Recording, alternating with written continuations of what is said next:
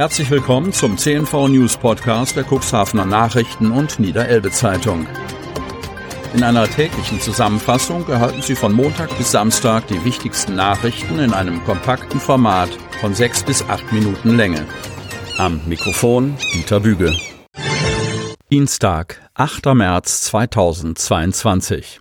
Inzidenz unter 1000, erstmals seit einem Monat. Kreis Cuxhaven. Es geht bergab.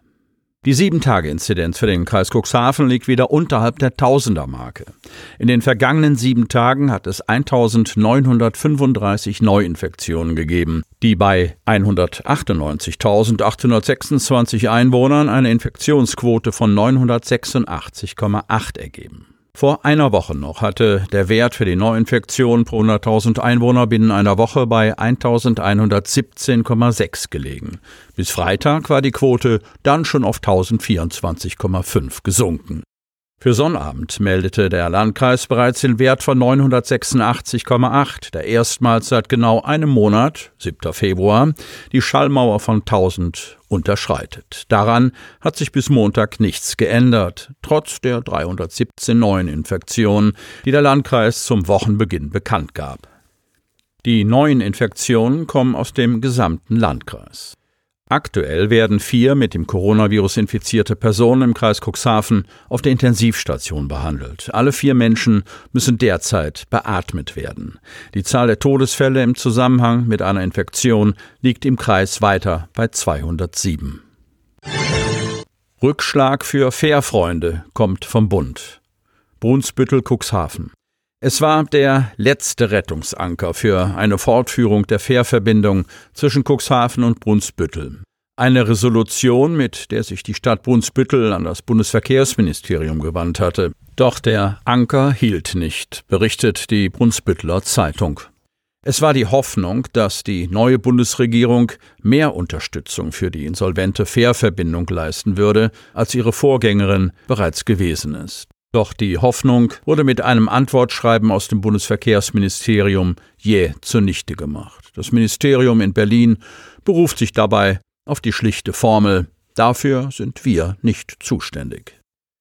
Genauer heißt es in dem Antwortschreiben von Dr. Norbert Salomon, Leiter der Abteilung Wasserstraßenschifffahrt, der Bund darf Haushaltsmittel nur im Rahmen seiner Zuständigkeiten herausgeben. Eine Pflicht zum Betrieb von Fähren oder Brücken durch den Bund bestehe an natürlichen Bundeswasserstraßen nicht. Selbst wenn es so wäre, wäre es Aufgabe der betroffenen Bundesländer, sich damit auseinanderzusetzen, schreibt Salomon.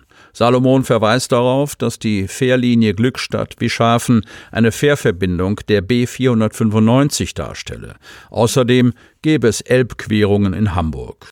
Eine weitere leistungsfähige Querungsmöglichkeit der Elbe ist zudem im Rahmen des Ausbaus der A20 vorgesehen, so Salomon weiter. Bewohner bei Kellerbrand in Sicherheit. Cuxhaven.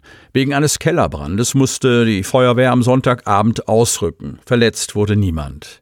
Gegen 20.44 Uhr ging der Notruf aus der Wernerstraße bei der Feuerwehr ein. 30 Einsatzkräfte der Berufsfeuerwehr Cuxhaven und der Freiwilligen Feuerwehr Mitte sowie des Rettungsdienstes rückten aus. Als die Brandschützer am Mehrparteienhaus in der Wernerstraße eintrafen, hatten bereits alle Bewohner das Gebäude verlassen. Das Treppenhaus sei mit dunklem Rauch gefüllt gewesen, berichtet Einsatzleiter Thomas Pfeiffer. Ein Trupp ging mit einem C-Rohr in den Keller, um den Brand zu bekämpfen. Ein weiterer Trupp sorgte im oberen Bereich des Treppenhauses für eine Öffnung, um den Rauch aus dem Gebäude zu bekommen. Dafür wurde das Treppenhaus mit einem Überdruckbelüfter belüftet. Alle Bereiche wurden mit einer Wärmebildkamera kontrolliert, sodass weitere Gefahren ausgeschlossen werden konnten. Die Besatzung des Rettungswagens kümmerte sich um die Anwohner. Verletzte gab es jedoch nicht. Die Polizei ermittelt zur Brandursache. Viel Hilfsbereitschaft im Kuxland. Kreis Cuxhaven. Mit so viel Hilfsbereitschaft hatte keiner gerechnet, der sich in der vergangenen Woche spontan entschied, Hilfsgüter zu sammeln. Die Spendenbereitschaft in Cuxhaven für die Ukraine ist enorm. Für die Freiwilligen wird die Logistik langsam zur Herausforderung. Eigentlich war unser Post, dass wir Spenden sammeln, nur für Verwandte und Freunde gedacht, aber das hat sich ganz schnell verselbstständigt, erzählt Miguel Machado.